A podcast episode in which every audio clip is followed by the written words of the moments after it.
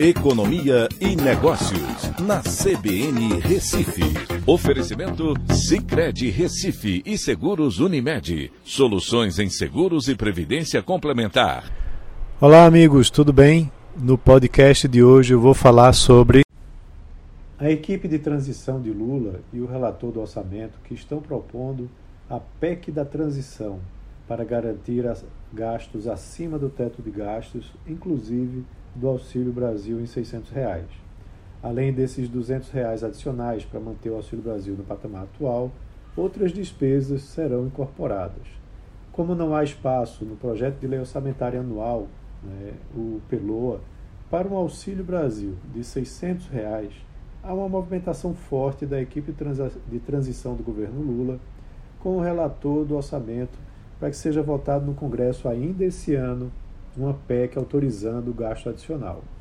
O montante necessário para manter os 200 reais adicionais para os 21,6 milhões de beneficiários é de 52 bilhões de reais, mas também deve incluir a despesa com pagamento de 150 reais por cada filho de até 6 anos por família, que representa mais 18 bilhões de reais, totalizando 70 bilhões de reais a mais.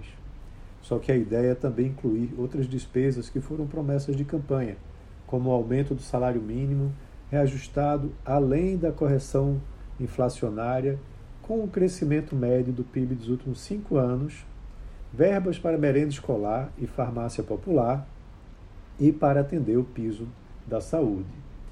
Só para complementar o piso da saúde, é estimado um gasto adicional de 14 bilhões de reais o principal cotado para o Ministério da Fazenda a ser criado, é, Henrique Meirelles, fala em uma despesa extra que pode chegar a 200 bilhões de reais para atender todas essas demandas.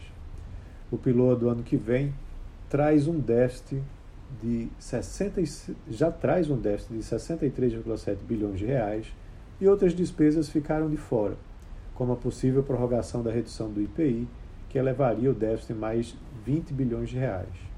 Também a perda de receita com a redução de PIS, COFINS e CID dos combustíveis pode ser maior do que aquela já prevista no orçamento do ano que vem. A expectativa de crescimento da economia para 2023 é menor, pois a Selic alta desacelera o consumo e a atividade econômica. Então, haverá uma queda na arrecadação com impostos, que deve aumentar o déficit fiscal do ano que vem, que é um outro fator preocupante mas a conta precisa fechar e ser paga. O governo Lula terá que optar por, uma, por um de três caminhos, ou até pela combinação deles, para resolver esse problema.